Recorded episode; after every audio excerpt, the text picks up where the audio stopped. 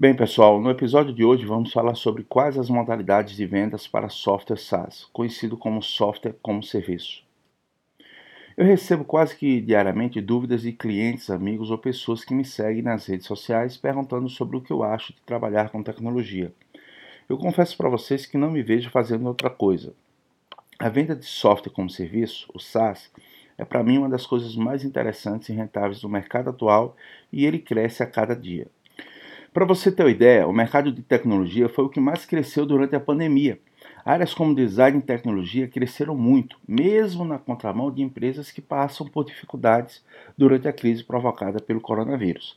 Startups de tecnologia abriram pelo menos 250 vagas. Se você aceita o conselho, aproveite o momento de isolamento social e estude sobre essa área. Eu te garanto que dificilmente vai faltar mercado de trabalho para você. Até para investimentos é um bom conselho. Procure estudar mais sobre o assunto. É uma área excelente, tanto para trabalhar nela como para novos investimentos. Só tem um porém. Para trabalhar nessa área, é preciso gostar de estudar, e eu digo isso porque é uma área em constante evolução. Então você precisa estar sempre por dentro dos novos processos. Por que eu te falo isso? Porque você deve concordar comigo que é uma área que muda o tempo todo. Então, é, para que a gente possa acompanhar todo esse desenvolvimento, a informação ele é, com certeza, o melhor caminho. E como fazer para estar sempre informado das novidades desse mercado? Você pode acompanhar nosso blog, nos seguir nas redes sociais, porque a gente sempre disponibiliza conteúdos atuais e de graça sobre tecnologia. E agora temos mais esse canal, o CVS Cash, com conteúdos 100% de graça também. Bom, agora vamos ao que interessa e ao que te trouxe aqui de fato. Quais as modalidades para a venda de software como serviço? Vamos lá.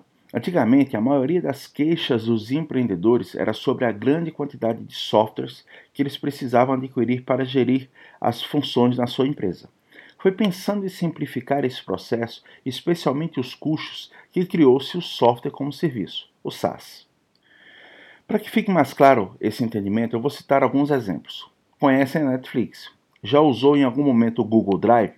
Os programas estão na internet, bastam acessá-los e utilizá-los. Isso são alguns dos milhares de exemplos de software como serviço. O software como serviço é disponibilizado ao cliente mediante pagamento de um valor regular, seja mensal ou anual. Já o software como produto ele é comercializado através de uma licença mediante pagamento único. Como exemplo, podemos citar os softwares da Microsoft. Outra dúvida bastante frequente é sobre o pagamento de impostos em relação a esse produto. Por ser um serviço, ele está sujeito à cobrança de impostos sobre serviços de qualquer natureza, o ISS, em uma alíquota que, por lei, ele não pode passar de 5%.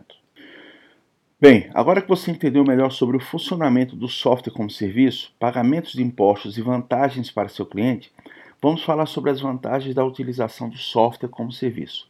As principais vantagens são menor custo para utilizar o serviço.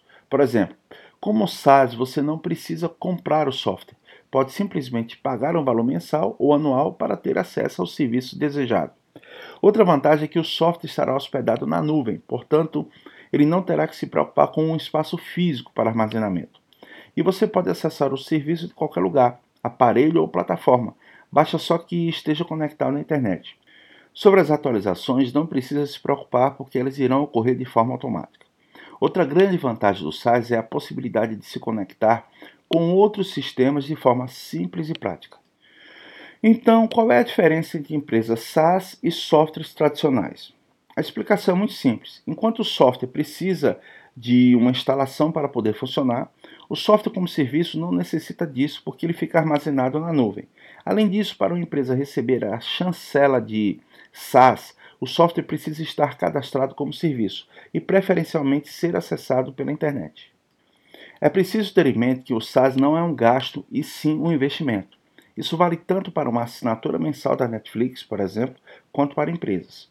Para empresas, especialmente porque o uso do SaaS ele vai dinamizar os processos, gerar ganho de tempo e aumento da produtividade, e o resultado disso tudo é aumento nos lucros. E quais os três principais modelos de SaaS? O modelo número um é o self-service. Esse modelo é o mais básico de todos e já caiu no gosto das pessoas. Você escolhe o serviço, faz um cadastro no site da empresa, escolhe um plano mensal ou anual e pronto. É só usar o serviço. Os modelos desse tipo de negócio mais conhecidos são a Netflix e a Amazon. É igual aí a um restaurante. Você escolhe o que quer comer, paga pelo prato que escolheu, simples assim.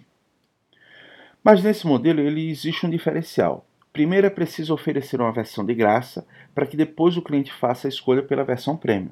E isso fica muito claro no Spotify, já perceberam?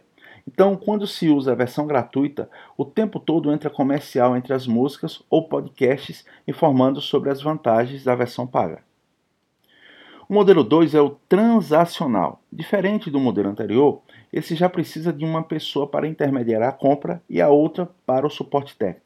O modelo transacional ele também exige uma equipe de inside sales, né, vendas internas, com um ciclo de vendas rápido. Outro ponto forte ele está relacionado à equipe de marketing, que sempre separa os leads qualificados, sendo assim é, facilitando os processos e a comunicação entre todos. O modelo 3 é o Enterprise. Nesse modelo, o foco são as grandes empresas, já que os tickets são mais altos e as vendas demoram em torno de seis meses para acontecer. Outro destaque é para o atendimento personalizado, e para isso a equipe precisa estar muito bem preparada e estruturada. Pessoal, é isso. Estamos chegando ao final da nossa quinta edição, mas antes das nossas considerações finais, eu gostaria de fazer um convite.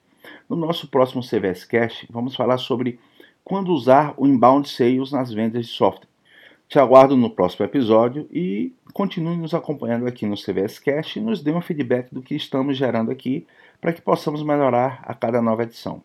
O nosso propósito é sempre te ajudar nas suas vendas. Um forte abraço, sucesso e até o nosso próximo CVS Cash. Tchau, tchau.